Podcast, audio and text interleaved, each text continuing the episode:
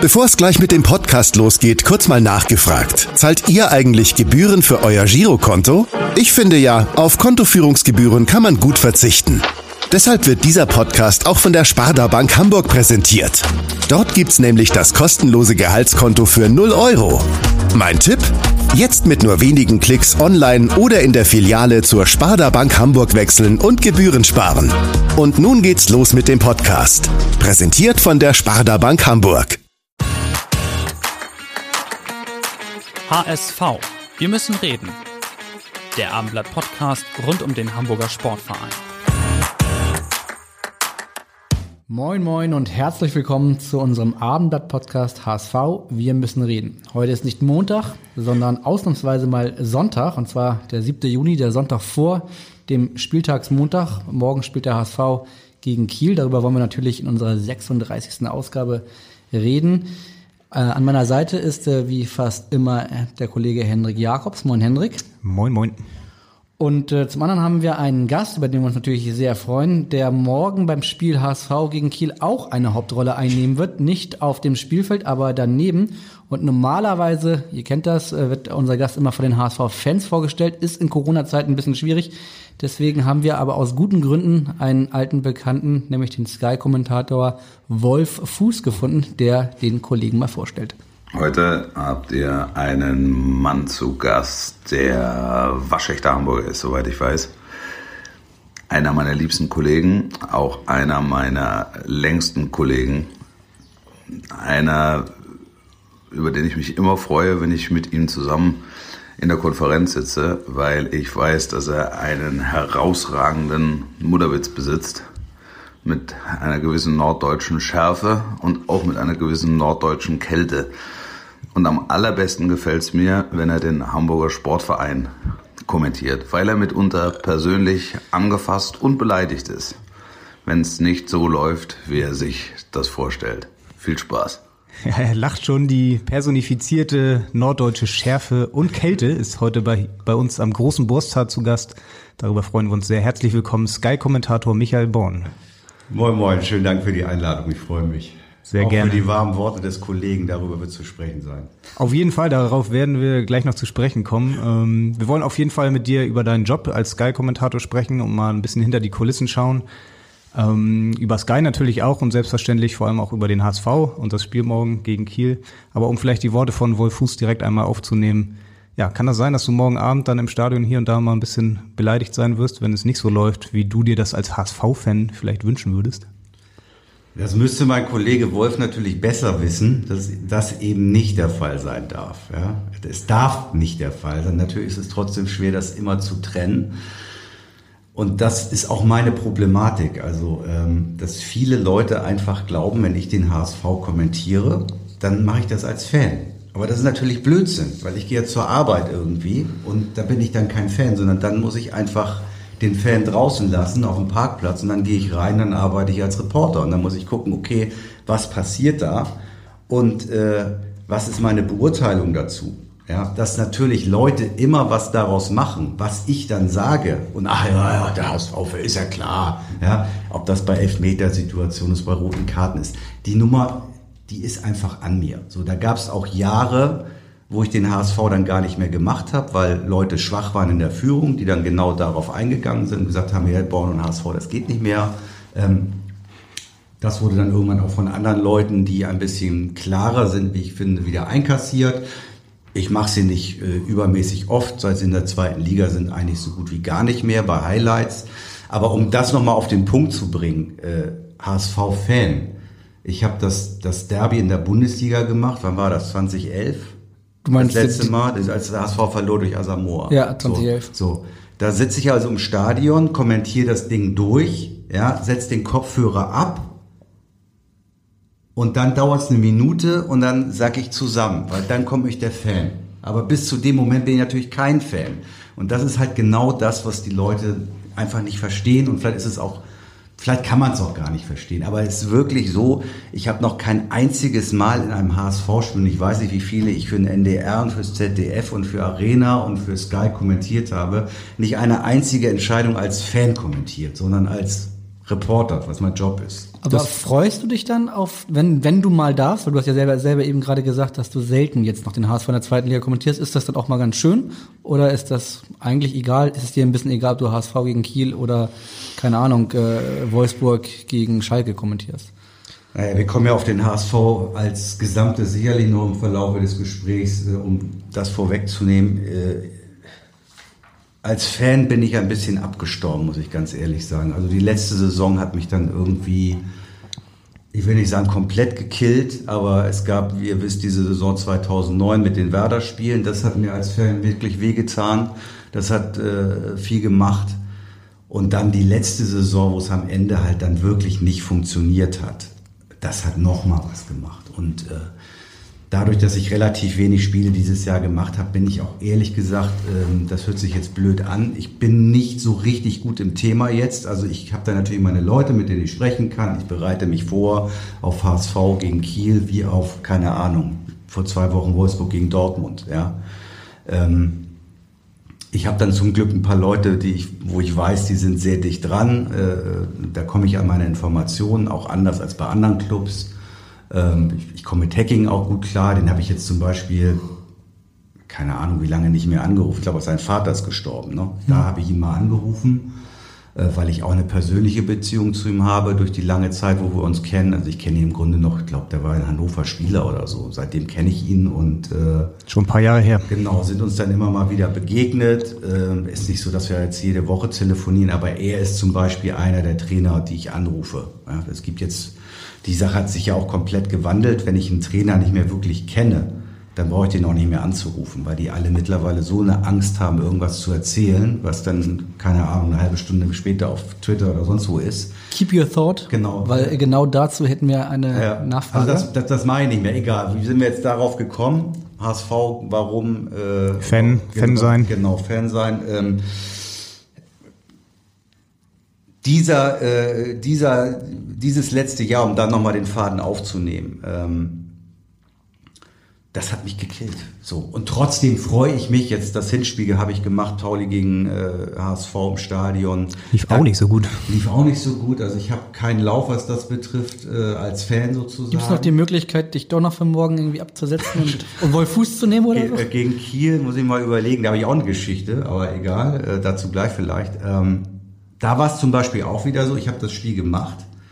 Ähm, genau dieselbe Nummer wie im, im Volkspark damals. Äh, habe meinen Job fertig gemacht, habe das Ding abgesetzt und stand da. Und normalerweise, muss ich jetzt fairerweise sagen, habe ich mich nicht äh, so verhalten, wie man sich eigentlich verhalten muss. Das heißt, Sendung zu Ende verfolgen, dann ist Nachbesprechung mit allen Beteiligten, was ist gut gelaufen, bla bla, kennt ihr alles so. Was habe ich gemacht? Ich habe mir einen Pulli übergezogen, Mütze auf und bin in die U3 gestiegen und bin nach Hause gefahren. Nach, nach dem 0-3 meinst du? Äh, ne, 02, ne? Gegen Kiel zwei. oder? Nee, nee, Gegen ich St. rede Pauli. jetzt von St. Pauli. Ach so, okay, Landtor. mhm. So, ähm, der Fan kommt dann natürlich durch. Und in so einem Spiel hast du natürlich auch wieder eine ganz andere Anspannung als jetzt gegen, keine Ahnung, Sandhausen oder so. Ja.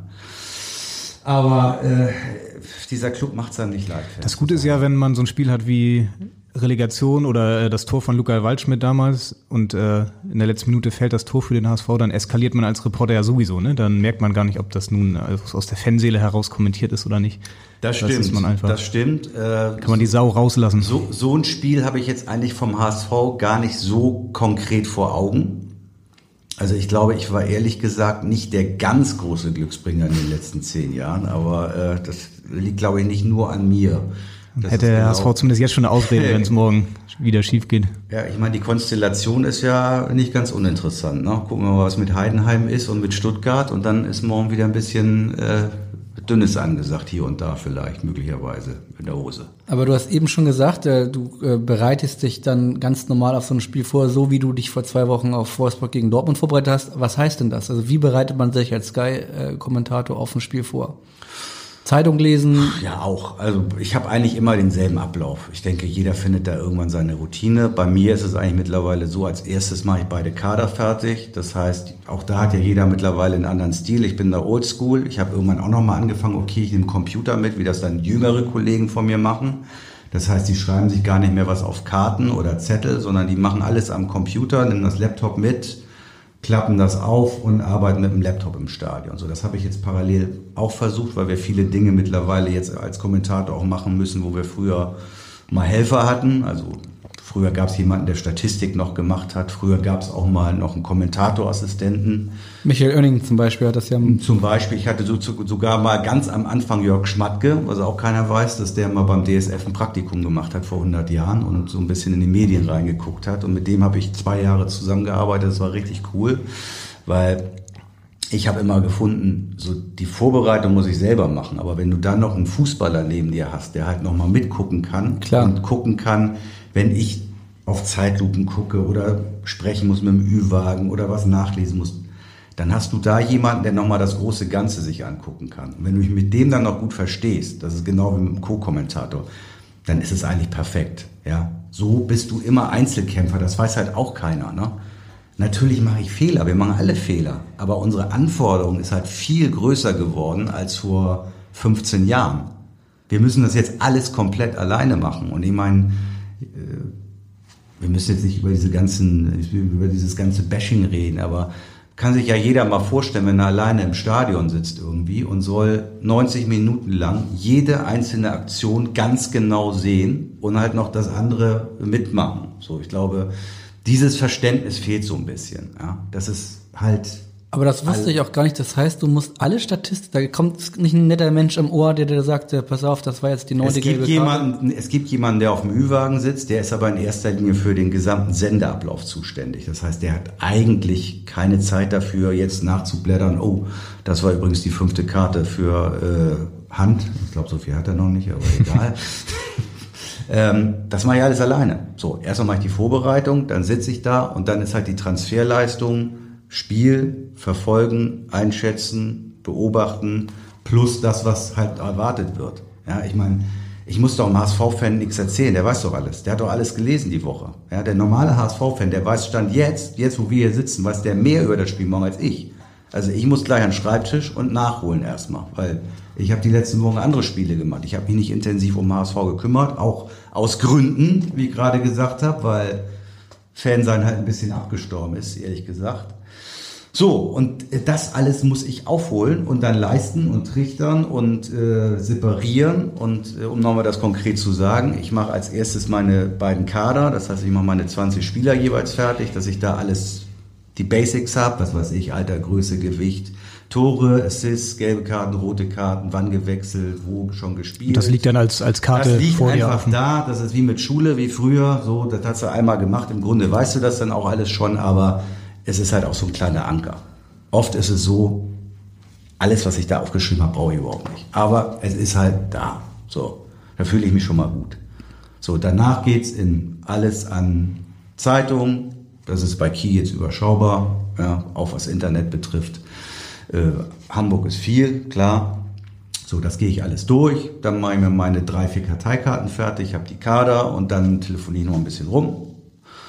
Morgen werde ich sicherlich äh, das Hacking und, und der Ole Werner, den habe ich zweimal getroffen, der ist auch nett, so, und dann macht es auch Sinn. Den werde ich auch versuchen, mit dem zu sprechen vorm Spiel. So, und dann bin ich aufgerüstet sozusagen. Dann kann es losgehen. Ne? Genau zu der Nummer hätten wir eine Nachfrage an dich. Moin Bonnie, hier ist dein ehrenwerter Kollege Jurek Rohrberg, der den Norden regelmäßig als Reporter beackert. Du bist ja im Gegensatz zu mir schon ein äh, richtig alter Hase und das meine ich gar nicht despektierlich, sondern voller Respekt. Und meine Frage dahingehend ist, was hat sich in der Zeit, seitdem du angefangen hast, bis heute am meisten verändert, wenn es um die Vorgespräche mit den Trainern geht? Ja, sehr konkrete Nachfrage zu diesem Thema. Du hast gerade schon gesagt, du wirst vor dem Spiel nochmal mit Ole Werner sprechen, wahrscheinlich mit Dieter Hacking auch nochmal kurz. Ich glaube, es war früher gang und gäbe, oder? Dass man sich vorher zusammengesessen hat und der Trainer vielleicht schon mal so ein bisschen aus seiner möglichen Taktik äh, äh, Schublade etwas Ja. gelüftet hat. Aber ich glaube ja vorhin schon angedeutet. Also im Grunde ist es so, ähm, die Leute, die du kennst, die nutzt du, äh, weil du einfach eine Vertrauensbasis hast, mit denen spreche ich dann auch. Äh, da macht es mir dann auch Spaß und da macht es dann auch Sinn. Ja, so wenn ich jetzt Bruno anrufe, den kenne ich halt auch irgendwie 300 Jahre. Ich mache Hertha nächstes Wochenende zum ersten Mal, seitdem er da ist. Da werde ich natürlich anrufen und dann sagt er mir halt auch mehr, äh, als jemanden, den er nicht kennt. Das ist ja völlig normal. Das geht uns ja allen so. Klar. Ne? Und ich kann die auch verstehen, ähm, dass die sich heutzutage bedeckter halten, als das früher der Fall Aber ganz kurz, Beispiel Bruno. Äh, Sonnabend 15.30 wann rufst du den dann an? Also da wird's, bei ihm ist es auch unterschiedlich. Ähm, normalerweise würde ich sagen, sprechen wir Freitagabend, aber bei ihm ist es dann manchmal auch so, dass er dann irgendwie, also ihr wisst ja, der ist ja auch völlig äh, im eigenen Film. Ähm, der ruft dann auch Samstagmittag nach seiner Abschlussbesprechung nochmal kurz an. Aber das ist die Ausnahme. Ja? Also, dass am Spieltag dich jemand nochmal zurückruft, das passiert eigentlich nicht mehr. Normalerweise machst du es am Abend vorher. Und wenn du ein Vertrauensverhältnis hast, dann kriegst du in der Regel da auch die Aufstellung. Also, keine Ahnung, habe jetzt letzte Woche, ich habe jetzt Wolfsburg relativ häufig gemacht, den Glasner hatte ich früh getroffen. Ähm, beim Pokalspiel von Wolfsburg und da hatten wir so ein gutes Verhältnis und das ist ja überall so, ne? Das merkt man sich dann und so, wenn ich den dann Freitagabend vor Dortmund anrufe, dann sagt er mir die Aufstellung, erklärt mir warum, wie, was, wo, da der, nicht der, so. Das ist natürlich was, womit ich was anfangen kann. Soll ich mal raten, bei Lucien Favre ist es So, ein bisschen das ist genau der Punkt. Den brauche ich, den brauche ich einfach nicht anzurufen. Das ist sinnlos. Das ist absolute Zeitverschwendung. Äh, Aber die ja, Nummer hättest du? ich könnte, ich könnte ihn anrufen, aber es würde nichts bringen. Ich habe den ein paar Mal vorm Spiel, der Typ ist komplett, äh, In der eigenen Welt. ja, und da kann ich mir auch gar keinen Vorwurf machen. Ich erinnere mich genau, den habe ich einmal getroffen, das war ein, äh, ein Europa League-Spiel, glaube ich. Äh, Gladbach gegen Famagusta. Gruppenphase. Es geht im Grunde um nichts. Ja? Der Typ völlig durcheinander wieder, kommt an, zwei Stunden vom Spiel. Ich sage so, ja, hallo, Herr Favre, ja, wir haben uns ja schon ein paar Mal gesehen, ich kommentiere heute, können wir kurz, äh, ich habe nur noch mal ein paar Fragen. Nee, nee, nee, ich kann nicht dazu, kann ich sagen. Kann ich sagen.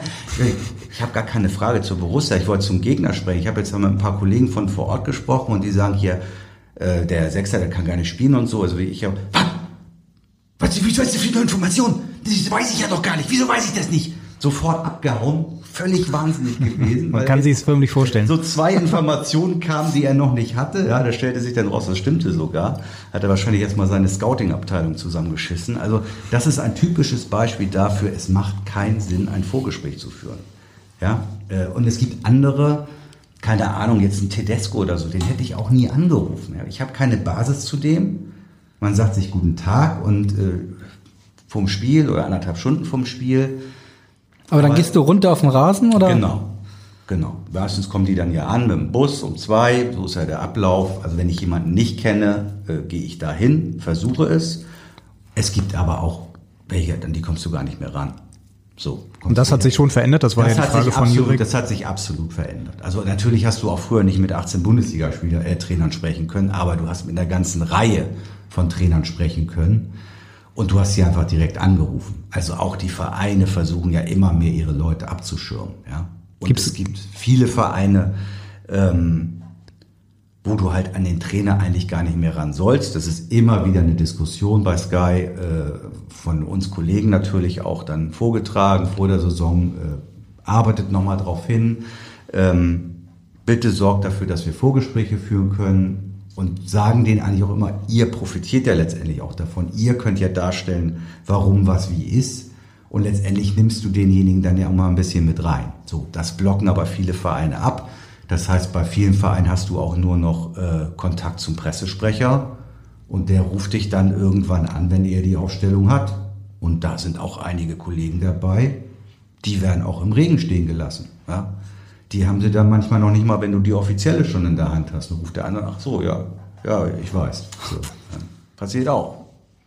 Und jetzt im Fall von morgen, Dieter Hacking und äh, Ole Werner, die wirst du jetzt heute noch irgendwie kontaktieren oder dann doch, weil das erst ein Abendspiel ist, Ja, morgen also da Vormittag? hoffe ich und glaube ich eigentlich, dass ich morgen, ich meine, jetzt ist die Sache ja auch schon wieder ein bisschen heißer, wie wir wissen, ähm, aber da denke ich eigentlich, dass ich morgen im Verlaufe des Tages mit beiden sprechen werde und dann hoffentlich entspannt, es entspannt einen ja auch, ne? Du weißt dann alles im Grunde und dann fährst du hin und dann quatscht du nochmal vor Ort ein bisschen, aber hast nicht mehr diesen Druck, scheiße, was ist jetzt, wer spielt, wie spielen die, kommen da noch Überraschungen, äh, Ganz ehrlich, das haut mich jetzt auch nicht um, aber äh, trotzdem ist es natürlich entspannter, wenn du ins Stadion fährst und weißt schon alles und äh, kannst einfach auf die Tribüne gehen, noch ein bisschen quatschen und los geht's. Das wäre ja letzte Woche interessant gewesen, ne? mit dem Torwartwechsel beim HSV. Wenn man das vorher schon dann gewusst hätte, dann Ja, kann man sich das- da noch ein bisschen ja- mehr darauf sind, vorbereiten. Das sind natürlich dann wieder diese Vertrauensdinge. Ne? Also wenn, dir, wenn, wenn du sowas wirklich vorher weißt, dann musst du halt wirklich, wirklich auch dicht halten sozusagen. Wenn da auch nur ein Mühe rauskommt, dann bist du natürlich geliefert sozusagen. Ähm, Ja, das wird auch spannend. Ist dir sowas schon mal passiert, dass du möglicherweise Informationen vertraulich dann schon mal weitergegeben hast und dann Also es, etwas es, in die es, nach hinten pass- losgehen? es passieren natürlich immer mal wieder Dinge, wenn du jetzt eine Aufstellung schon hast, dann wird, die, wird das ja grafisch vorbereitet. So, ja, dann sagst du irgendwie, äh, pass Mach- auf, bereite das schon mal vor, aber es darf natürlich auf keinen Fall vor, jetzt sagen wir mal 15 Uhr raus. So, jetzt kommt Trainer A zum Interview bei uns am Feld unten guckt auf den Monitor und sieht seine Ausstellung da durchs Bild laufen, weil irgendein Idiot, sorry, oder irgendeiner gepennt hat, ja, und das schon rausdrückt, so, dann bist du natürlich gekniffen, ja. Wenn du sagst, ey, Leute, ich habe doch gesagt, nicht vor drei, ja, der kommt zum Vorinterview und sieht da seine Ausstellung schon durchlaufen, ja.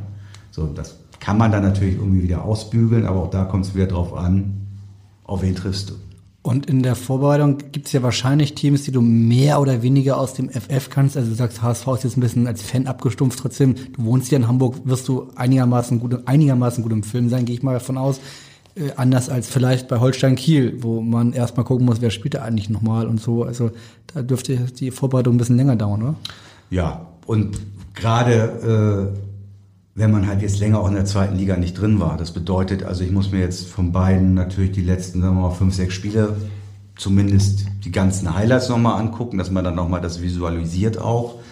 Das ist ja auch immer ein Thema, Leute verwechseln, das, das ärgert mich am meisten mit, obwohl das eigentlich auch eine Randnotiz ist. Ja, das passiert halt einfach. Nimmt man die, die Zuschauer dann schon auch gerne mal übel, ne, wenn man da 100 Prozent kann ich auch Namen nicht verstehen. ganz drauf hat. Ja, also die, die Namen musst du so können. Da sind wir in Deutschland allerdings natürlich auch Weltmeister wieder. Ne? Äh, Du solltest sie aber schon einigermaßen so aussprechen, wie sie dann vielleicht auch derjenige selbst gerne aussprechen lassen möchte. Und wie machst du das dann? Also informierst du dich vorher nochmal bei, also, der, es, bei dem Verein? Wenn, wenn es Zweifel gibt, frage ich nochmal nach. Ja, aber es, auch da sind wir, also ich meine, da fällt mir immer nur, die Engländer haben äh, Thierry Henry gesagt, ja, das war denen halt scheißegal. Ja, die haben das halt Englisch ausgesprochen, nicht Henry. Klingt aber auch gut, Thierry ja, Henry. Ja, genau. Bei uns, wir machen es halt wirklich, da wird der letzte Usbeke, der muss noch also ganz genau so ausgesprochen werden, wie es wirklich ist. Zum Beispiel morgen Poch Janpalo sagt man ja eigentlich, in der, man sagt, jeder sagt Po Janpalo und Ja, äh, deswegen machst du es wahrscheinlich auch so. Aber Ja. wenn man ihn fragen würde, dann sagt er Poch Janpalo. Aber ich glaube, das Hat das jemand von euch mal gemacht?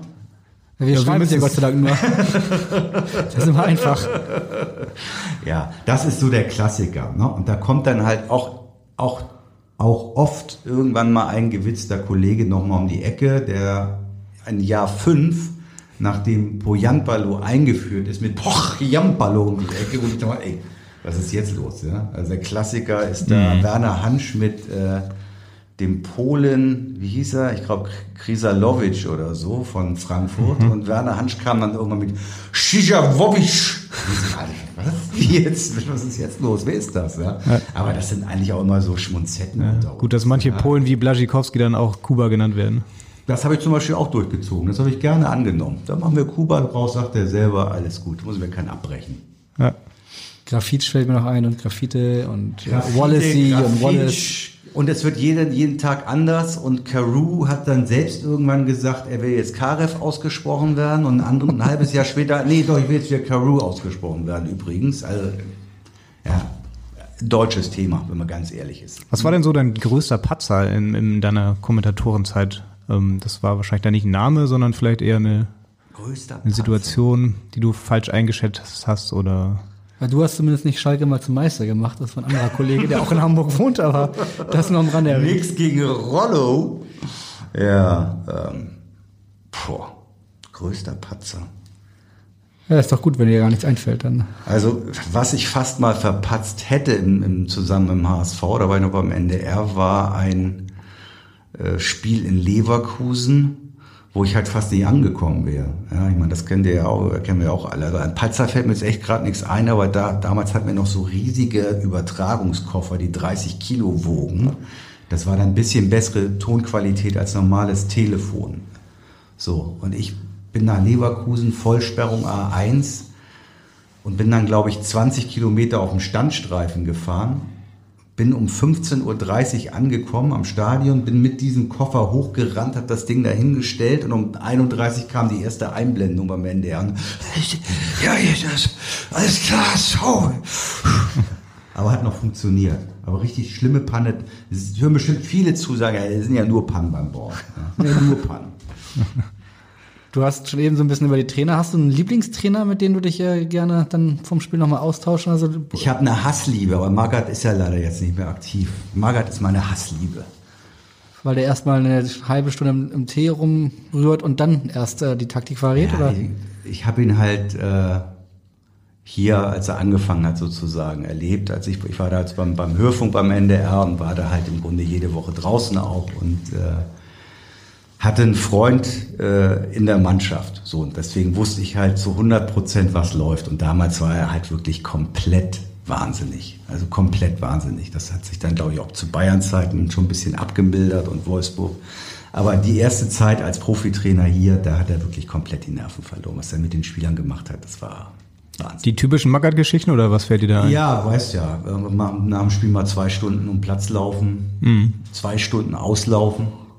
Oh, kann man machen. ist vielleicht nicht so sinnvoll. Kann man auch lassen. Und andere Dinge mehr, egal. Auf jeden Fall äh, seine wortkarge Art. Also ich, ich, ich, ich musste immer mir das Schmunzeln verkneifen, wenn ich ihn gesehen habe. Ne? Ah, ah, Herr Bohn, Herr Bohn. Naja, dann ging es halt immer so ein Dialog und man musste ihm ja jedes Wort aus der Nase ziehen. Ne? Jedes Wort. Also da so Aufstellung. Ah, wie spielt er denn? Ja, wie spielen wie immer. Immer. spielen wie immer. Ja, was heißt das? Er spielt immer. Aber, was man ihm lassen muss, dann gab es immer natürlich Theater, weil sie dann, keine Ahnung, er hatte irgendein Trainingslager noch gemacht, dann verloren sie 3-0 auswärts, weil sie völlig platt waren. Ich habe das Spiel kommentiert und dann ruft er irgendwann an und sagt, ja, wir müssen uns mal grundsätzlich unterhalten. Also es war für ihn schon, äh, keine Ahnung, äh, Monolog, den ich so noch nie gehört habe. Dann haben wir uns getroffen. Er hat mir mal versucht, seine Dinge darzustellen, warum er das so macht, so auch von früher geprägt, bla bla bla. Das fand ich cool. Also da hat er sich wirklich gut verhalten. Und er war schon immer zu uns Journalisten auch fair, muss man sagen. Ja? Also er war auch einer der wenigen, der, als er dann rausgeflogen ist, hat er alle nochmal eingeladen zum Essen.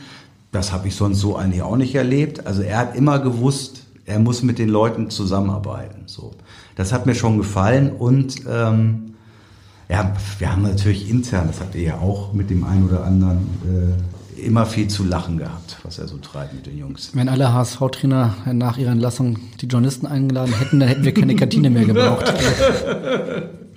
Aber sonst hat es keiner gemacht, oder? Trainer kann ich mich jetzt auch nicht erinnern. Dietmar Beiersdorf hat das mal gemacht. Äh, Von den Spielern kann ich mich erinnern, dass das Paul Scharner gemacht hat Oh. tatsächlich. Der auch einer der besten Profis war, muss ich mal sagen. Aber Armin Fee hat dann mal auch eingeladen. Ah, mein stimmt. Freund Armin Fee. Mit dem war ich wirklich befreundet. Und dann wieder Stichwort HSV und Stichwort, was haben wir am Anfang gehabt, als Fan kommentieren und beleidigt sein. Den habe ich, keine Ahnung, da war der, glaube ich, ein Reutling-Trainer. Da war ich zufällig im Hotel, habe da Urlaub gemacht, habe ihn kennengelernt.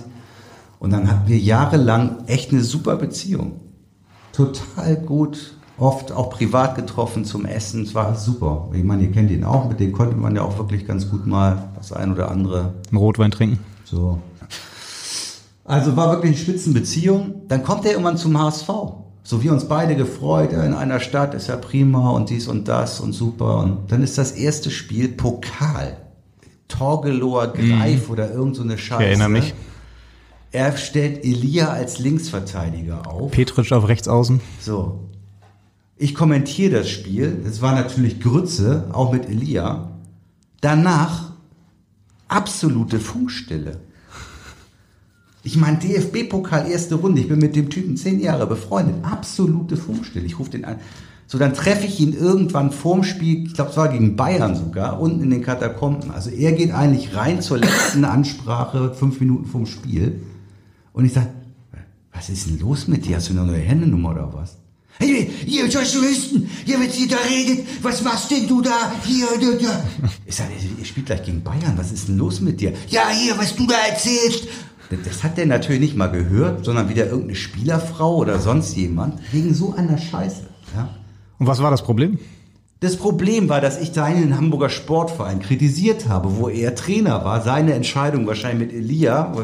Elia kam dann irgendwann immer ins Bild gelaufen, als der, als der Club schon vorne war sozusagen. Elia macht jetzt auch wieder mit. So, da waren dann halt zwei, drei Dinger. Das ist ja so ein bisschen mein Problem. Ja, es wirkt dann vielleicht manchmal ein bisschen sarkastisch. Vielleicht ist es was manchmal auch, kann sein. So. Da kann nicht jeder mit umgehen. Aber wurde sich vertragen oder äh, ist das bis heute? Jahre später. Jahre später wurde dann der Scheiß ausgestanden. Aber so ein Schwachsinn, ja. Anstatt dann, also, habe ich gesagt, bitte ruf mich doch einfach kurz an, dann reden wir drüber und gut ist. Ja, aber die sind dann auch so in ihrem Tunnel drin, dann ist, dann geht nichts anderes mehr. HSV-Trainer ist dann, glaube ich, auch nochmal ganz speziell. Bist du eigentlich selbst dann im Tunnel, wenn das Spiel losgeht? Also hast du vorher eigentlich auch schon deine Worte, die du wählen wirst, sobald du auf Sendung gehst, oder machst du das spontan dann? Nee, das, das macht auch jeder anders. Ähm, auch diese äh, vermeintlichen Karlauer, die man sich aufschreibt, das kann man auch alles machen. Ich mache es nicht. Was dann aber bedeutet, es ist alles Tagesform. Ja? Du kannst mal einen guten Tag haben in Sachen Wortwitz, aber es kann halt auch mal 0815 laufen. Manchmal fällt dir dann auch vielleicht nicht so ein gutes Bild oder was auch immer ein, aber nee, mache ich nicht. Also ich habe euch relativ klar und deutlich erzählt, wie ich mich vorbereite. So mache ich das, so mache ich das bei jedem Spiel. So. Und dann äh, geht's ins Stadion, dann geht's auf den Platz und dann weiß ich, okay, keine Ahnung, morgen ist es 2030, oder? Mhm, genau. Also 2025 bin ich drauf. Natürlich denke ich dann nochmal kurz, okay, was ist jetzt hier ein Entree?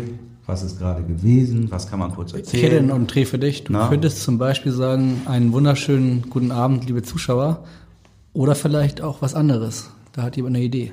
Einen wunderschönen guten Abend, lieber Michael. Oh, Hier ist nein. Anzeigler. Und ich habe die große Freude, dir eine Frage stellen zu dürfen in diesem Rahmen. Und ich musste nicht lange überlegen. Natürlich betrifft diese Frage unsere gemeinsame Geschichte. Denn du weißt, dass wir schon seit vielen Jahren und bis an unser beider Lebensende durch einen unsterblichen O-Ton miteinander verbunden sind, den du mir mal beschert hast und den ich seitdem viele Male schon mit äh, immer sehr großer Freude und großem Beifall in meiner Radiokolumne zeigt das wunderbare Welt des Fußballs äh, verwende. Die Hintergründe müssen wir, glaube ich, allen erklären, waren, dass du in einem Stadion gesessen hast und eine Reportage beginnen wolltest. Man hat also zu dir rübergegeben und dann wolltest du eigentlich sagen, einen wunderschönen guten Abend, liebe Zuschauer. Du hast aber stattdessen gesagt, Einen wunderschönen guten Abend, liebe Zuschauer. ich kann das gar nicht oft genug hören, muss ich ganz ehrlich sagen. Hieß nochmal. Einen wunderschönen guten Abend, liebe Zuschauer. Und ich habe das also wirklich äh, sehr begeistert gehört, mitgeschnitten und seitdem vielfach verwendet am Anfang meiner Beiträge. Und ich habe damals relativ direkt mit dir darüber gesprochen.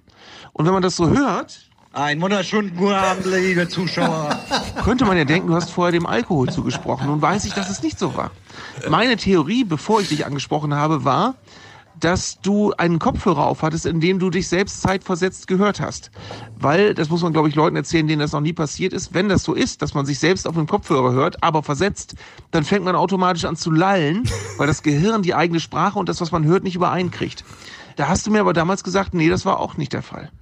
Und jetzt bleibt also ein großes Rätsel, wie diese Worte Einen wunderschönen guten Abend, liebe Zuschauer. so formvollendet aus deinem Mund kommen konnten. Das habe ich bis heute nicht verstanden, weil ich kann es auch nachmachen, so oft ich will. Es klingt nie so gut wie das Original. Einen wunderschönen guten Abend, liebe Zuschauer. Deswegen wäre das meine Frage. Wie hast du das damals hinbekommen? Gibt es ein Erfolgsrezept dafür? Ich freue mich, äh, dich bald wiederzusehen, hoffentlich wohlbehalten. Bleib gesund und äh, einen wunderschönen guten Abend. Lieber Michael. Sensationell. Sensationell, dass ihr das Ding rausholt. Das hatte ich vergessen. Und da, ich darf kurz ein, einmal einhaken. Äh, Arndt hat nämlich auch meinen größten Patzer äh, übertragen. Und es war nicht der hier. Nein, der größte Patzer war Tim Wiese im HSV-Tor. Darauf muss man erstmal kommen. Das stimmt also in der. Konferenz, Konferenz, äh, Adler im Tor. Und der Adler macht irgendeine Parade und ich sag, Wiese! Und er so, wie kann man jetzt, wie, wie komme ich jetzt bitte auf Wiese? Also, Das war hoffentlich nicht, nicht 2009 im DFB-Pokal. Nein, ich war keine Ahnung. Das war Adler, irgendein normales Bundesligaspiel in der Konferenz. Aber da siehst du, was in diesem Hirn passiert. Ja. Und jetzt einen wunderschönen jetzt guten Abend. einen wunderschönen guten Abend. Ich bin ziemlich sicher, es war die Arena-Zeit, falls ihr euch erinnert. Es gab einen Sender, hieß Arena 2006, Dunkel. 2007, ein Jahr. Vor Themen 3 oder nach Themen 3 ist die Frage. Äh, weit nach TM3. Ähm, die haben Sky die Rechte abgeluchst. Ich bin da hingegangen, hatte eine Idee. War dann im Nachhinein keine so gute Idee, aber egal. Ähm, wir hatten, glaube ich, ähm, die Konferenz da auch aus München gemacht und ich glaube, es war im Umfeld der Konferenz. So. Ich glaube, es war auch eine Mischung aus dem, was Arndt beschrieben hat, also dieses Rückkopplungsding, aber so wie sich das anhört, finde ich auch, könnte es auch ein leicht technisches Problem mit gewesen Ah, die sein. Technik, ne? Ja, aber ich meine, jetzt hört doch, hört doch mal ganz genau hin. Also das, klang ist schon sehr nach Rotwein mit Armin ja, Fee, genau. Ja, könnte auch gewesen sein, dass der Vorabend nicht ganz einfach war. Das will ich nicht ausschließen zu den Zeiten. Damals äh, ist das mir noch häufiger mal passiert. Aber also besoffen kommentiert, das kann ich sagen, habe ich nie. Es gab mal ein paar schlimme Vorabende. Das, das kann man eigentlich, also gut, also wenn man noch jünger war, ging das noch, ja. Aber wenn man verkatert irgendwie äh, versucht, Hochleistung zu bringen, das funktioniert Ist ja auch mit der definitiv Stimme nicht. wahrscheinlich nicht ganz so einfach, Nee, ne? äh, das, ich kann mich an eine Sache erinnern, so viel kann ich erzählen. Äh, UEFA Cup Spiel, Euroleague damals, keine Ahnung, mit Hannover 96 in Poltawa, Ukraine. Slomka Trainer oder? Slomka Trainer und Jörg Schmatke, zu dem habe ich ja erzählt, zu dem ich auch einen sehr guten Draht hat, damals noch Manager. So, die waren irgendwie dann halt bei den typischen äh, Vorstandsessen und kamen dann danach zum Journalistenessen. So, und dann saß ich da mit, mit, mit Jörg und mit äh, Ismail damals, den ich auch super fand.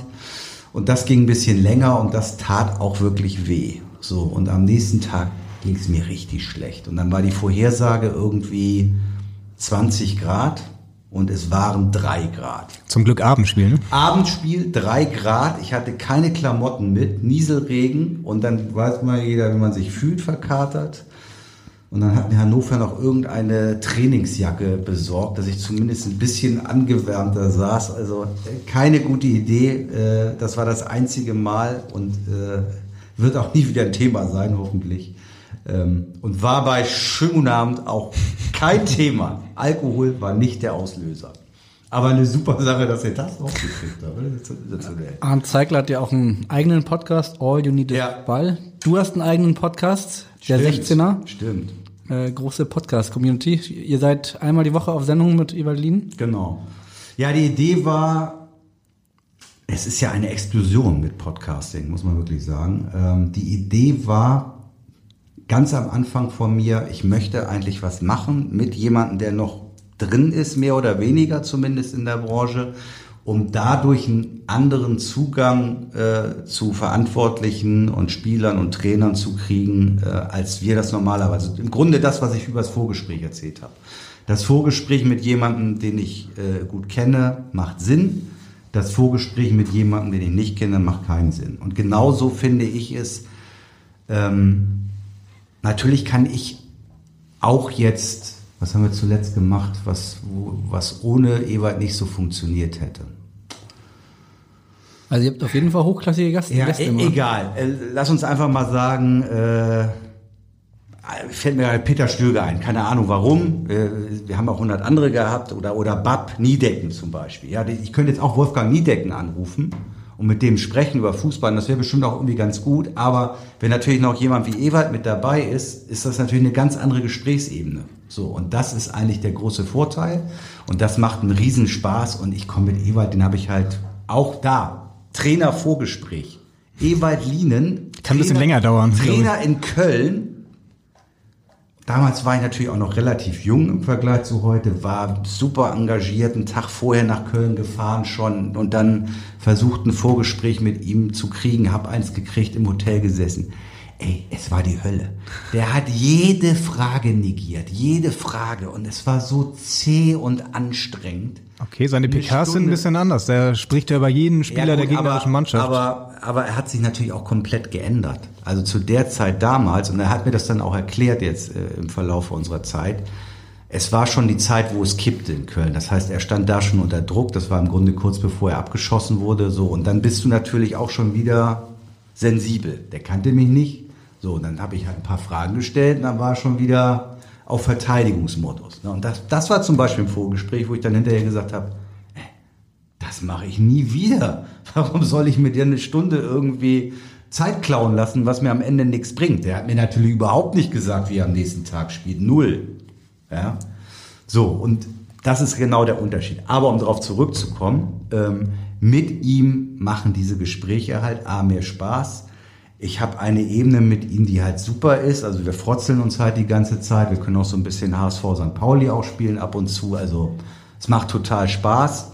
Und ähm, war halt auch ein Zufall. Also erst war meine Idee, ehrlich gesagt, das mit drei Leuten zu machen. Und ähm, bin dann schnell auf ihn gekommen, weil nach der ganzen Zeit habe ich ihn dann bei Sky wieder getroffen, wo er ja Experte ist und äh, oft im Studio auch sitzt. Und dann haben wir uns am Flugplatz mal getroffen. habe ich gesagt, oh, wollen wir uns nicht irgendwann mal zum Essen einfach treffen. So. Ne? Und dann ruhte das wieder und dann kam diese Idee mit dem Podcast und dann haben wir uns getroffen und dann war seine Frau dabei. So. Und die musste ich überzeugen, weil das ist die Chefin so. Rosa musste überzeugen. Das Ähnlich hat- wie bei Magath übrigens. Genau. Ja, da bin ich nicht so sicher. Ist das auch so? Ja, okay. Also Rosa hatte ich jedenfalls dann irgendwie gefangen und damit ging das Projekt los. So, jetzt machen wir das seit einem Jahr. Und ihr habt sogar einen großen Freund eures Podcasts, Ach. der auch noch eine Frage hat. Lieber Michael Born, hier ist Patrick Ittrich, Ach. der Retter eures oder deines Podcasts, muss man ja fast schon sagen. Ähm, das ist auch völlig okay so und ich mache das ja auch gerne. Ich bin ja der sogenannte Freund der Sendung. Ähm, also von daher macht dir mal keine Gedanken. Das ist schon alles in Ordnung so. Und wie du sicherlich weißt, ist es ja in dem Podcast-Format, in dem du jetzt sitzt, Usus auch mal eine Frage an den Gast zu stellen. Und die Frage, die werde ich jetzt stellen. Es ist keine Frage, die, ähm, ja, wie soll ich sagen, dich konkret betrifft, weil, ja, was soll ich dich jetzt fragen, ob du ein super Reporter bist und ein toller Kommentator bei Sky und ole ole und also ist mir wirklich egal, muss ich ganz ehrlich sagen. Ich habe eine ganz spezielle Frage an dich. Achtung, konzentrier dich bitte, weil du musst dich wirklich konzentrieren. Los geht's. Ein bereits ausgewechselter Spieler der Gastmannschaft und ein zum Einwechseln bereitstehender Ersatzspieler des Heimvereins werden außerhalb des Spielfeldes zwischen ihren Coachingzonen gegeneinander tätlich. Der Schiedsrichter erkennt dies und unterbricht das Spiel, als die Heimmannschaft gerade im Mittelkreis einen Angriff mit einem langen Pass startet. Wie entscheidet der Schiedsrichter und wo wird das Spiel mit welchem Team fortgesetzt? Ich bin gespannt auf deine Antwort. Die Antwort ist übrigens zu lesen auf der Seite 19 der Schiedsrichterzeitung aus dem März, April 2020 ist die zweite Ausgabe. Also Recherche ist ja immer so eine Sache von Journalisten. Könnt ihr gerne mal nachschauen. Und wenn ihr nicht weiter wisst, fragt mich einfach, wie ihr es sonst auch immer macht. Also viel Spaß noch und bis bald. Jetzt sind wir gespannt. Also ich habe eben noch mal kurz recherchiert und in der Schiedsrichterzeitung nachgeguckt. Ich kenne die Antwort und Kai kannte sie tatsächlich auch, Ja? ohne nachzugucken. Hast du es gewusst? Ich hab's geraten, also- Also, zwei stehen zur Einwechslung bereit. Habe ich das richtig? Einer steht bereit und einer wird ausgewechselt. Außerhalb geraten sie aneinander. Also einer steht bereit zur Einwechslung, einer kommt raus. Genau. Aus der gleichen Mannschaft. Ist aber noch quasi aktiv auf dem Feld, als der Ball unterwegs ist. Richtig? Ist er noch nicht ausgewechselt, ist noch im Spiel. Nee, ich glaube, er ist ausgewechselt da. Ja, das ist ja schon entscheidend, glaube ich. Das ist Weil wenn er noch nicht ausgewechselt ist, dann hat das, glaube ich, andere Konsequenzen. Weil ich würde sagen, natürlich kriegen A beide rot für die. Das ist schon mal die, korrekt. Für die Keilerei. Ähm, wenn er noch aktiv im Spielgeschehen drin ist, würde es für mich bedeuten, dass die Mannschaft in Unterzahl weitermachen müsste. Weil er ist ja noch aktiv im Spiel. Gehen wir mal davon aus, er ist noch im Spiel. Wenn er schon ausgewechselt Das, ist. das, das Spiel lief ja, von daher muss er ausgewechselt eben, gewesen sein. Genau. Nee, das Spiel lief noch. Ja, genau. Das Spiel lief gerade. Das, Oder äh, es lief ja- es wieder. Der Pass musste ja unterbrochen werden. Deswegen muss das Spiel ja schon, also der, die Auswechslung muss Stimmt. passiert Das sein. heißt, das sind beide draußen. Genau. Dann hat es für das laufende Spiel eigentlich keine Konsequenzen. Bedeutet, beide kriegen rote Karten. Und dann würde ich vorschlagen, wenn der Ball im Spiel ist, müsste es mit Schiedsrichterball weitergehen. Für? Schiedsrichterball ist Schiedsrichterball. Und dann kriegt der den Ball wieder, der den gerade nach vorne geprügelt hat. Also die Heimmannschaft. Würde ich sagen. 100 Punkte für den Kandidaten, würde ich sagen. Ja, wer so viel mit Herrn Ittrich spricht, der weiß es dann natürlich auch Da braucht man nicht die Schiedsrichterzeitung lesen, da reicht das Vorgespräch mit. Puh, jetzt bin ich aber schon froh, dass er mich hier nicht auf einem ganz falschen Fuß erwischt. Aber das Lustige ist, du hast dir echt viele Gedanken gemacht, gerade die wir uns gar nicht gemacht hatten, als wir im Vorgespräch darüber gesprochen haben. Ich habe das zwar auch genauso gesagt, wie du es gerade gesagt hast, allerdings jetzt, wo du das Ganze sagst, mit, ob waren die schon draußen, waren die nicht draußen, bin ich mir unsicher, ob das alles so richtig ist, aber es wird schon richtig sein. Nein, wenn der Ball ist, du hast, du hast ja völlig recht. Wenn der Ball im Spiel ist, muss die Auswechslung ja durchgeführt sein. Das ist ja klar. Genau. Ne? Spannend wäre es halt noch gewesen, keine Ahnung. Das wäre dann aber wahrscheinlich eher bei einer Unterbrechung gewesen. Ja, und der ist auf dem Weg nach draußen, ist aber noch auf dem Feld. Das sind so die Dinge, die wir mit Herrn Ittrich besprechen. Und dann beschimpft der Ewald und mich immer, ihr habt überhaupt gar keine Ahnung. und dann sagt Ewald, hör doch mal auf, du Blinder. Also es ist ein herrliches, herrliches Ding mit Ittrich. Auch Ja. schön. Und äh, liest du solche Zeitungen? Also bereitest du dich auf solche Szenen vor? Ehrlich gesagt, ähm, Nein. Doch, doch, doch, das ist, also es ich weiß natürlich auch nicht jeden Unterpunkt jeder Regel, aber ich versuche schon irgendwie äh, natürlich auf dem Stand zu sein. Und Das ist normalerweise auch eine Pflichtlektüre, wenn ich ehrlich bin. Ich weiß nicht, ob das jeder macht, aber normalerweise ist es eine Pflichtlektüre. Wer lacht denn da so? Kollege von euch. Aber ist auch schön, wenn er da hier reinguckt, sich freut, dass wir hier sitzen. Dazu muss man sagen, wir sind das erste Mal seit Corona wieder hier im Studio so, am großen verstehe. Boster und da Okay. freuen sich natürlich alle, alle die wenigen, die jetzt hier Gucken, ob sind. wir den Sicherheitsabstand einhalten. Ja, tun wir, können wir sagen. haben ja auch die Maske auf hier. Alle. Richtig, hört man doch, oder? Ja, genau. Ähm, so, wo waren wir? Ja, Schiedsrichterzeitung, eigentlich wichtig. Also nochmal, da sind natürlich auch verquere Dinge drin irgendwie, die man nicht wissen kann. Und selbst diese, die Jungs sagen ja manchmal auch, äh, habe ich jetzt gerade auch irgendwie nicht gewusst, so.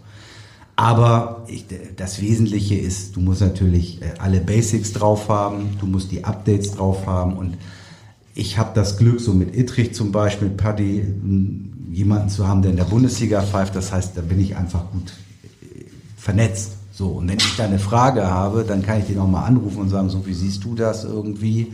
Dann streiten wir uns auch immer mal wieder über Dinge. Ich habe jetzt gerade eben, ich habe gestern ehrlich gesagt gar nicht so richtig geguckt, aber wenn ich diese rote Karte da schon wieder sehe gegen Hübner, ja, dann frage ich mich, ey Jungs, ganz ehrlich, ihr, ihr sitzt da jetzt im Keller zu zweit, wir dürfen ja Keller eigentlich nicht mehr sagen, aber da, ja, dann, dann kommt wieder dieses, ja, ist ja keine ganz klare Fehlentscheidung und so. Da habe ich einfach super Bauchschmerzen mit. Ich finde, das Ja. siehst du so klar, dass das keine rote Karte sein kann. Wird denn von euch eigentlich erwartet, von Sky, dass ihr dann auch relativ klare Meinung sagt zu den Entscheidungen? Dass ihr sagt, das war jetzt eine ganz klare rote Karte, das war für mich ein Elfmeter? Oder könnt ihr da auch ein bisschen zurückhaltend sein und erstmal die Zeitlupe anschauen und euch dann festlegen? So macht's eigentlich, wer, wer einigermaßen clever ist, äh, macht's so. Ja? Ich komme da auch eher vom Bauch raus und sag irgendwie, seh was, seh was und leg mich oft fest. So, das geht oft gut, aber das kann natürlich auch mal total in die Grütze gehen. Da musst du leider sagen, oh, sorry, war doch andersrum. Ja? Aber das, glaube ich, ist ja mittlerweile bei uns so verbreitet, dass das alle können. Das war ja früher, wenn ihr euch an einige Kollegen von mir äh, früherer Zeiten erinnert, nicht möglich. Das heißt, die haben dann ja immer noch darauf bestanden, dass sie recht hatten. Ja, also die Einsicht ist, glaube ich, äh, da deutlich größer geworden. Und mein Gott, da habe ich das halt falsch gesehen. Das ist da kein Problem. Ja, aber du hast alle Möglichkeiten zu sagen, so, pass auf, das, oh, mein Eindruck ist eher so, aber guck mir mal die Zeitlupe und dann sagst du so, nee, ist doch so. Kein Problem. Stichwort vom Bauch kommen, hätten wir noch ein, ein Beispiel von dir, wo auch der Kollege Ittrich äh, drin vorkommt. Schon wieder. Schwere Nummer. Wollen Sie da unten jetzt stehen? Gut. Er ist kein Vollprofi, aber macht es ja schon ein bisschen beruflich auch, Patrick Ittrich. So, und jetzt Elfmeter! Um Gottes Willen, das wird ja ein Tag noch für Patrick Ittrich. Ja, gleich erkannt, welches Spiel das war. Wolfsburg-Schalke. Ja, ich weiß, da hat er noch die Karten verwechselt und Mit dem Vollprofi Patrick Edrich. Hat er das gehört, deine Reportage? und hat sich da mal aber wo, gemeldet? wo seid ihr da drauf gekommen? Ja, wenn man deinen Namen ergoogelt bei, Ja. bei YouTube und dann Okay. kommt man auf solche schönen Perlen. Okay. Ja, das war, das war, glaube ich, für ihn echt, echt ein harter Tag. Ja. Das war echt ein harter Da Tag. war ja noch Domini Domenico Tedesco, der dann hinterher gesagt hätte, er hätte ihn durchbeleidigt nach Ja, dem Spiel. aber da, das ist auch zum Beispiel so ein Punkt gewesen irgendwie, wo ich gesagt habe, ey, da müsst ihr euch breit machen. Weil da wusste ich ja nun genau, was auch gelaufen ist. Ja, da müsst ihr euch als Schiedsrichter breit machen. Das kannst du dir einfach nicht gefallen lassen. Ja, dann sag ganz genau, was da gelaufen ist. So, dann sind sie aber halt beim DFB auch immer so ein bisschen, ja, und vorsichtig und nee und muss ja weiter und so.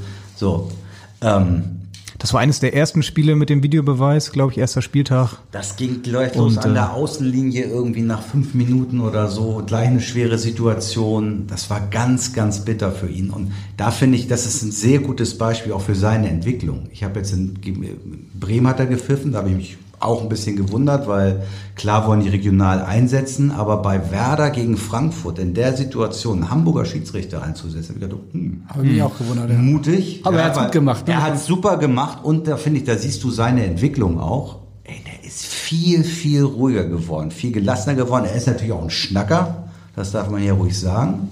Konnte man ja auch hören gerade. Tendenziell Richtung Dröhner manchmal, aber er ist ein super Typ.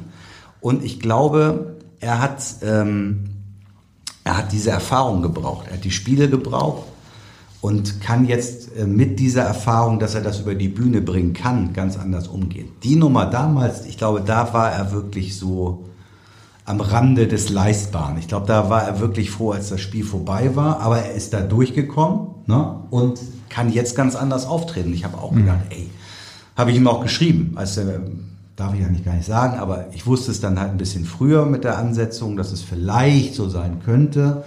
Und da habe ich ihm halt irgendwann geschrieben, hey, da hätte ich einen Tag vorher, wenn das denn vielleicht möglich wäre, da hätte ich ganz schön Puls. Weil das ist echt ein Spiel. Jetzt hatte Frankfurt ja gewonnen. Aber wenn Frankfurt das Ding vorher nicht gewonnen hätte, dann wäre das ja ein Mega-Ding gewesen. Allerdings. Und wenn du da Fehler machst. Also, und das finde ich auch, hat er super gemacht und in seiner Art, du siehst ja auch, wie er mit den Spielern umgeht und ich finde, du siehst dann auch immer, ähm, wie die Spieler den Schiedsrichter respektieren. Und da hat sich auch was verändert. Na, du siehst ja immer noch einige Schiedsrichter, wo du nach fünf Minuten merkst, okay, die Spieler nehmen den überhaupt nicht ernst. So, die machen, was sie wollen. Und das hat sich bei ihm schon verändert. Hm, Stichwort Videobeweis, das hat mit Sicherheit auch deine Arbeit verändert, oder? Das war für euch auch alle eine sehr neue Erfahrung. Absolut. Und äh, ja, es ist, es ist halt auch schwierig für uns, ähm, oder sagen wir mal anders. Es war für mich auch schwierig, gewisse Dinge zu akzeptieren. Also da gab es dann auch schon noch mal eine Rückmeldung, kann ich ganz offen sagen, dass natürlich wir auch ein bisschen vorsichtig sein sollen mit unseren Formulierungen, ja, wie wir das bewerten. Es ist nun mal so, wie es ist. Wir haben den Videobeweis. Aber ganz am Anfang hatten wir Entscheidungen in Sachen Abseits, wo ich gedacht habe, es ist einfach lächerlich. Es ist lächerlich, dass das jetzt, dass das Tor zurückgenommen wird, weil ich war so naiv und habe gedacht, okay, da muss es ja in irgendeiner Form in dieser Zeit im Jahr 2020 ein Computerprogramm oder ähnliches geben, das dir genau den Zeitpunkt ermittelt, wann geht der Ball vom Fuß und wie ist die Position vom Stürmer. Das haben wir ja gar nicht. Das ist ja händisch gemacht. Also in Köln muss der Assistent vom äh, Videoassistenten zusammen mit dem Operator dafür sorgen, dass das richtige Bild ausgewählt wird, dass dann das Lot gefällt wird. Da sind Fehler möglich, würde ich mal sagen. Und das ist immer noch so. Und das wird uns ja aber als Wirklichkeit verkauft.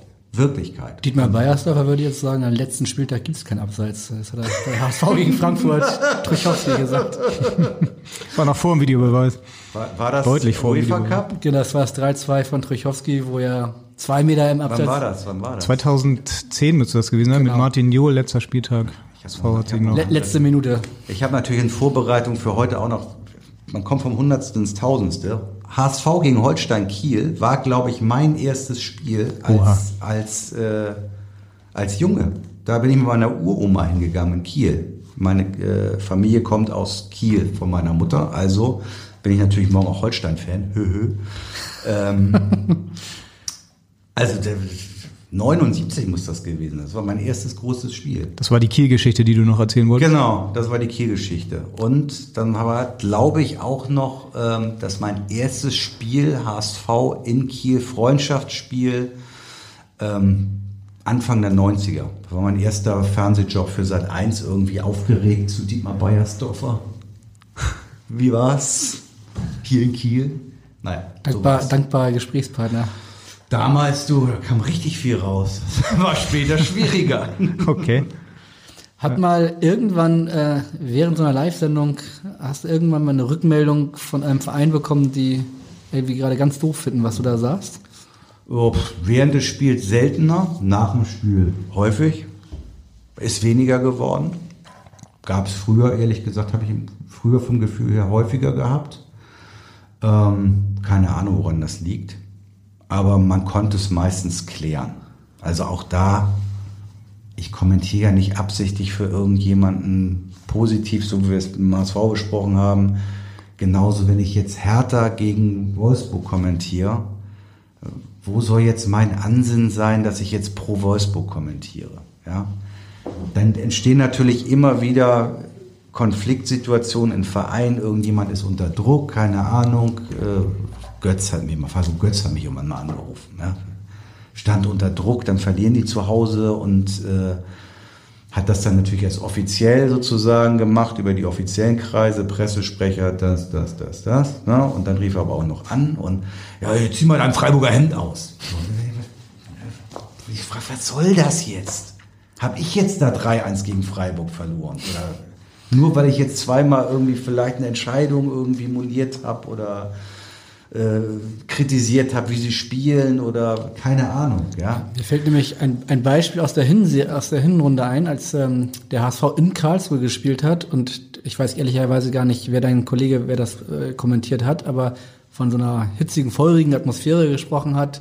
Und ich glaube, der saß halt damals nicht im, Stu äh, im, im Stadion, sondern in München und hat es aus dem Studio kommentiert und konnte halt nicht richtig einordnen, dass die Zuschauer halt alle Baccariata das ganze Spiel lang ausgepfiffen haben. Und das kam dann so wahrscheinlich am Fernseher nach tolle Stimmung rüber. Und da hat der HSV meines Wissens während des Spiels nochmal einen Hinweis dem Kollegen zukommen lassen. Das ist ja sozusagen die Ideallösung sogar. Also ist ja die Ideallösung, wenn nicht der Verein unterstützt. Aus wirtschaftlichen Zwängen, muss ich ja leider sagen, äh, sind wir in der zweiten Liga nicht mehr im Stadion als Reporter, was natürlich eine Katastrophe ist. Aber wir können es nicht ändern, auch unsere Vorgesetzten können es nicht ändern, die mussten halt irgendwelche Dinge einsparen ähm, und haben sich dafür entschieden, das so zu machen. Ja, wir können das alle leisten, wir machen das alle seit 100 Jahren oder, oder ziemlich viele machen es sehr lange, aber das sind genau die Punkte, die du halt nicht mitbekommen kannst, zum Teil. So. Und da sind wir dann sogar auf die Vereine angewiesen, dass dann vielleicht eine kurze WhatsApp oder was auch immer kommt oder ein Anruf in der Halbzeit, ähm, um das einordnen zu können. Da kann man sich natürlich komplett vergaloppieren, wenn keiner von uns da ist. Wo willst du es herkriegen? Wenn du Glück hast, hörst du es irgendwie, ja. Aber dass das nun auf Jatta gemünzt ist zum Beispiel, das kriegst du eigentlich nur im Stadion mit. Mhm. Keine Chance. Morgen bist du ja im Stadion. Ist das bei Sky das einzige Spiel dann, was noch im Stadion kommentiert wird? Montagsabend. Das Topspiel Montagabend oder englische Woche Donnerstags ist das einzige Spiel, wo der, wo der Kommentator im Stadion ist. So ist es. Ansonsten fliegst du von Hamburg nach München, um dann da das Spiel des HSV zu kommentieren. Also bei mir ist es oft so, dass ich dann halt eine, äh, eine quasi eine Doppelschicht mache, also samstags Bundesliga-Konferenz und sonntags nochmal zweite Liga, habe aber dieses Jahr relativ wenig zweite Liga gemacht. Habe HSV einmal, wieso war das eigentlich im Stadion? War das gegen Nürnberg? War das ein Montagsspiel? Hm, das war ein Donnerstagabendspiel. Oder. Donnerstagabend. Da war ich jedenfalls auch im Stand. Da war ich euphorisiert mal wieder. Da war das HSV-Gehen noch mal kurz da. Ich weiß, da habe ich Schaub gelobt über den grünen Klee. Mhm, wir was auch. das für ein geiler Spieler ist und dass der das, was macht Köln denn und lässt ihn gehen. So, Ja. ich habe nicht viel gesehen jetzt. Ich habe nur gesehen, wieso spielt der jetzt vorne rechts? Was soll das jetzt? So, wird ja morgen wahrscheinlich auch eher nicht passieren, nehme ich mal an. Würden wir auch mal annehmen, ja. Aber who knows? Morgen mal Dieter Hecking anrufen, der wird's dir sagen. Morgen Abend ist ja wieder Geisterspiel. Ja. Wie, wie ist das als Kommentator? Ist das für dich eine schöne neue Erfahrung, weil man kriegt dann doch auch viel mehr mit, so von den Spielern, vom Trainer?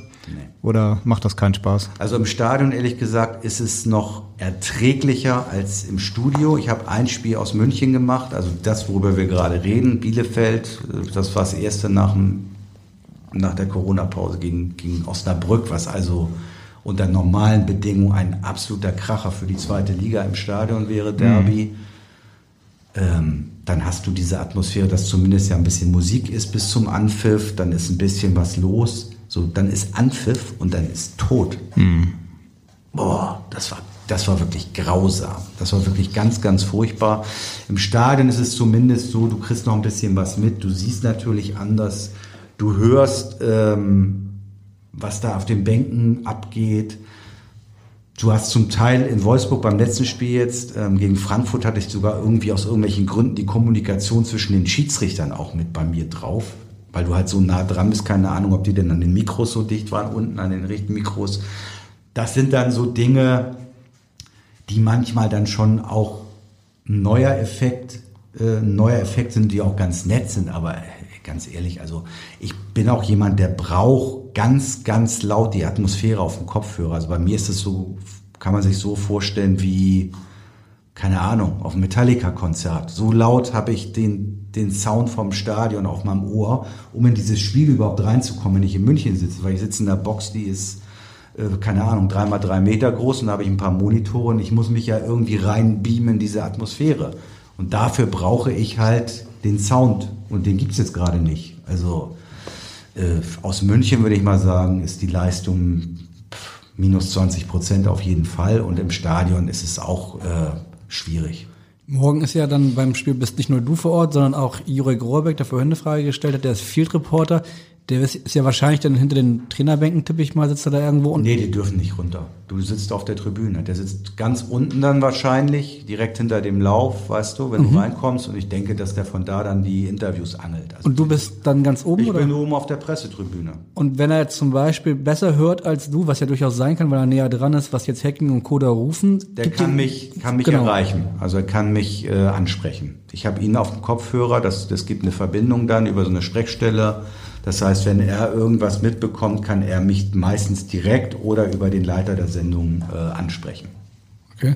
Also Jurek, Rohr, Jurek Rohrbeck wird da sein. Ich weiß nicht, ob der dritte Kollege aus Hamburg im Bunde, Sven Töllner, da sein Nee, wird. das ist nur einer. Also auch das gab es ja früher mal, dass es zwei Interviewer gab pro Spiel, dann jeder eine Mannschaft. Das ist alles eingedampft. Also Jurek ist alleine da, Tölle ist morgen nicht da. Einer meiner, boah, würde fast sagen, engsten Freunde mit, den ich auch, der auch schon lange mich mit äh, auf dem Weg begleitet. Der war ja auch schon mit unten in München bei Premiere und äh, Deswegen ist er natürlich heute hier. ah, klar. Ja, lieber Borny, hier ist Sven Töllner. Tölle, dein Kollege von Sky. Mich würde mal interessieren, in den vielen Fachgesprächen, die du mit Ewald Lienen führst, streift ihr ja häufig das Thema Ernährung. Ähm, was äh, hältst du von Ewald Lienens Ernährungskonzept und wie viele seiner Tipps hast du bereits beherzigt? Wir dachten erst, entweder ist das möglicherweise eine langweilige Frage oder es gibt eine Geschichte zu der Frage und es klingt so, als wenn es eine Geschichte zur Frage gibt. Ja, Ewald, Ewald mit seiner Ernährung, das war ja schon, als er Trainer war, beziehungsweise Als Spieler schon. Als, als Spieler schon umgesetzt, als ähm, wahrscheinlich mit erster. Ähm, er hat da einfach Wert drauf gelegt. Im Nachhinein natürlich nicht doof. Also alles das, was er damals sich schon überlegt hatte. Dann gab es ja irgendwann mal Sutter, glaube ich, bei den Bayern, der dann auch mit Müsli anfing. Der Ja, wurde dann auch Sutter, ja.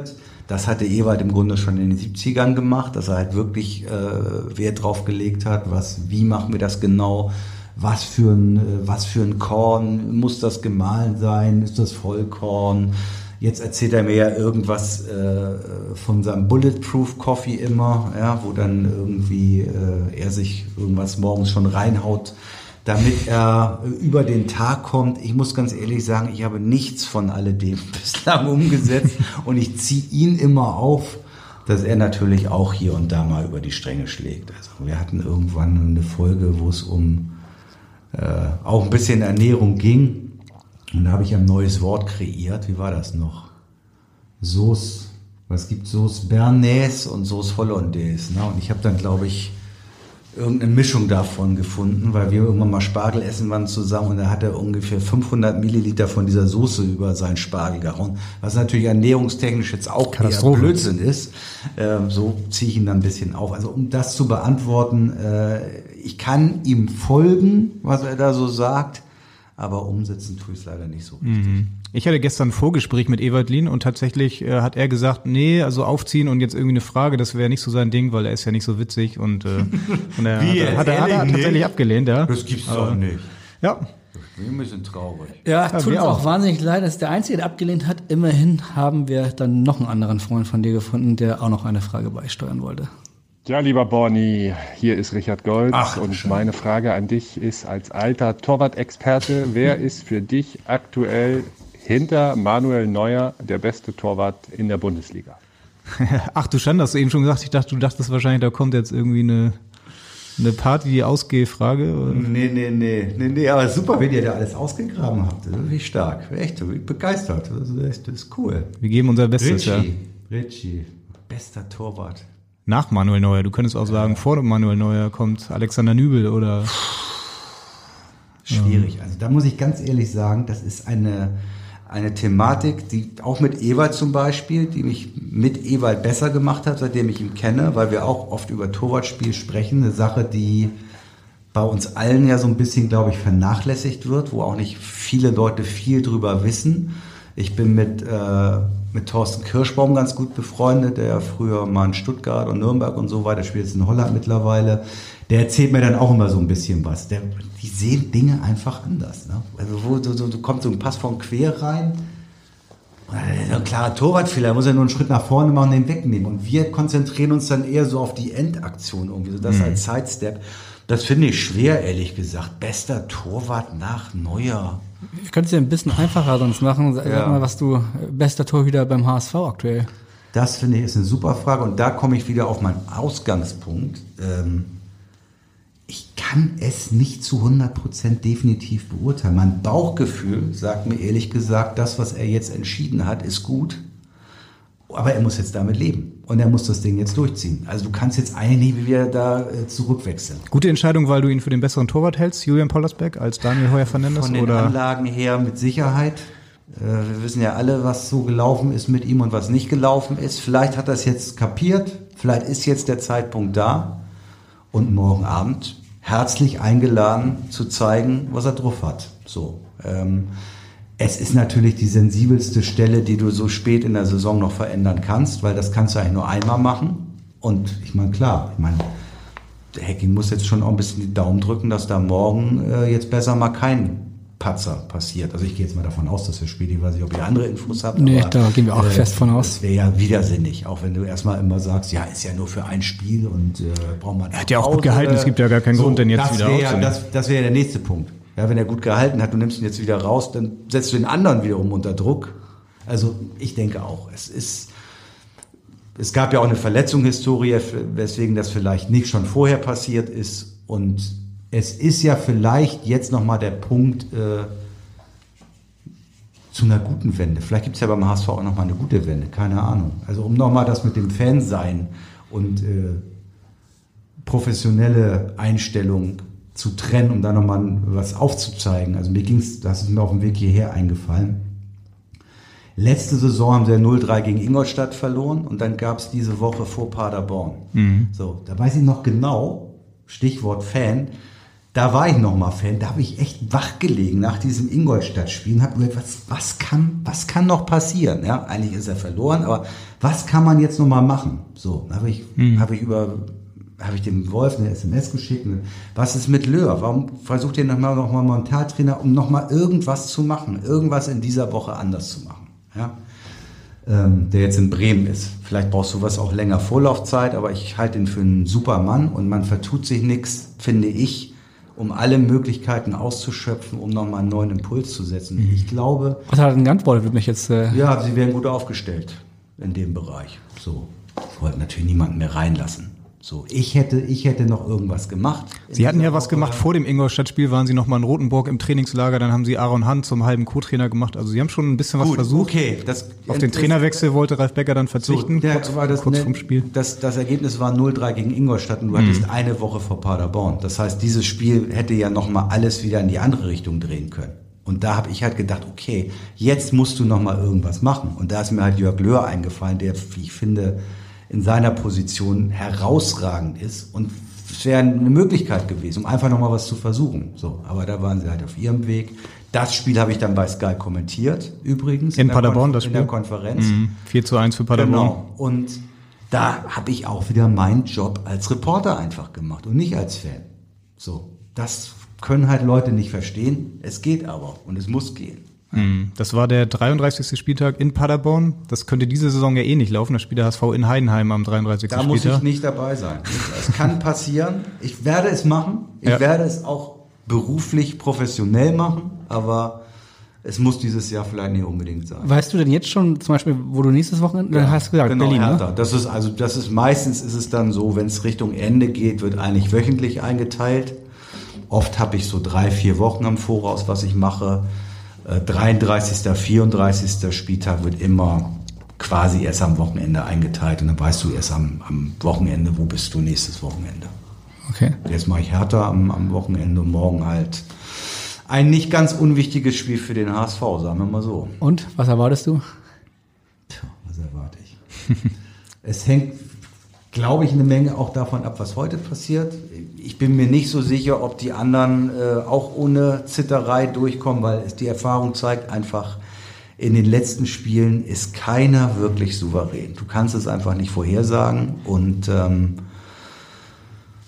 bei Kiel, da weißt du halt auch nicht, ne? Also da finde ich Können jetzt, frei aufspielen, Ja, also wir, diese Historie haben noch in der zweiten Liga nicht gegen Kiel gewonnen und das ist ja alles Quatsch. Aber letztendlich ist es natürlich so, die haben wirklich die können machen, was sie wollen, so, ne? Und die haben Bock auf das Spiel, die haben Bock auf das Stadion, die kommen da hingefahren morgen und so what. Ja, also ich, ich kann nichts vorhersehen. Ich habe keine Ahnung. Also es kann alles passieren, glaube ich. Ein- Eine Sache musst du aber trotzdem noch vorhersehen. Wir haben als Tradition in diesem Podcast, dass äh, alle Gäste von uns immer die gleiche Frage ganz zum Schluss bekommen. Normalerweise stellen wir sie natürlich, aber in Okay. deinem besonderen Fall machen wir eine Ausnahme und haben noch jemanden gefunden, der sie für uns übernimmt. Okay. Hallo Michael, hier ist der Thomas Doll. Und ich habe natürlich auch eine Frage an einen absoluten Fußballexperten. Hier kommt sie. Was denkst du? Steigt der HSV dieses Jahr wieder in die Bundesliga auf? Das würde ich gerne von dir erfahren. Tschüss und alles Gute. Bis bald hoffentlich, dein Thomas. Genau, nochmal verknappt die Frage, steigt der HSV auf? Unsere Standardfrage zum Abschluss. Von deinem ehemaligen, ja, oder Freund, kann man sagen, Sorry, Thomas Doll? Oh, Freund ist jetzt zu dick, aber auch durch die Jahre immer wieder getroffen, war bei uns auch mal im Podcast, als er noch äh, Trainer da war. Wo war er noch? Hannover wahrscheinlich? Nee, von Magusta, ah, nee, was war das noch? Wo er war? Zypern. In Ungarn. In Zypern war er zuletzt so einmal kurz. Ja, war ja auch, ja. Ja, Mhm. ja, ja. Champions League sogar. Genau. Ah, ja. Das hat nicht so funktioniert. Egal, lass uns über den HSV abschließend reden. Mein Bauchgefühl ist nicht gut. Mein Bauchgefühl ist überhaupt gar nicht gut. Aber vielleicht ist das auch in mir, dass ich einfach so pessimistisch bin. Ähm, Und ich hoffe wirklich, ich hoffe wirklich, dass ich diesmal überrascht werde, dass es diesmal anders läuft. Also letztes Jahr war ich sicher, war ich sicher, dass es klappt. Auch noch vor dem Paderborn-Spiel, warum auch immer.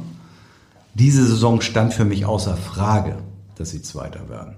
Das war für mich Vor der ja, Saison. Ja, nein, auch während der Saison noch. Aber vier, bis, bis zum letzten Spiel, das ich live gemacht habe, mit dem Nürnberg-Spiel. Mhm. Stand für mich außer Frage, Stuttgart und der HSV machen das. So, jetzt sind wir am bei 30. 29. 29. Ende 29. Spieltag. Ich kann ja sagen, ich wünsche es mir wirklich, aber ich glaube es nicht. Ja, das ist mal eine Frage, die, glaube ich, alle unsere Gäste anders, beantwortet haben. Äh, bis jetzt hat, oder Kai, glaube ich, so 99 Prozent bis der auf Einzige- Uwe Seeler. Wollte ich gerade sagen, der Einzige, der ähnlich pessimistisch war, ist Uwe Seeler. Der hat sich Sorgen gemacht um den HSV. da ist er wieder. Den übrigens, letzte kleine Info, meine Nachbarin operiert hat. Also bei Uwe läuft alles. Dann hoffen wir, dass deine Nachbarin nicht nur eine gute Nachbarin ist, sondern auch eine gute Ärztin. Ja, ist sie. Ist sie. Ist sie. Sehr gut, dann herzliche Grüße an, von dieser Stelle an die Frau Nachbarin. Und uns hat es großen Spaß gemacht. Wirklich ein extrem unterhaltsamer Podcast war das. Ich glaube wahrscheinlich, ich habe jetzt nicht geguckt, aber der längste Podcast aller bis bisschen über eine Stunde sind wir schon, ja. Sehr schön. Ja, ihr habt ja auch hervorragend vorgearbeitet, muss ich sagen. Also das hat mir auch großen Spaß gemacht, dass ihr Leute äh, gefunden habt, die mich begleitet haben und äh, das mit Arndt, das war natürlich Weltklasse. Also überragend, toll. Vielen Dank, war stark. Wir haben zu danken und äh, sind dann nächste Woche Montag wieder, tatsächlich Montag, nach dem Spiel gegen Dresden am Freitag, vor dem Spiel gegen Osnabrück am Dienstag und dann heißt es bei uns wieder HSV mit wir ein bisschen reden und du als Nordlicht weißt auch, in Hamburg sagt man Tschüss und bei uns heißt das auf Wiederhören. So Auf Wiederhören. Aus. Bis bald, macht's gut, schöne Woche. Alter. Weitere Podcasts Podcasts vom Hamburger Abendblatt finden Sie auf abendblatt.de slash podcast.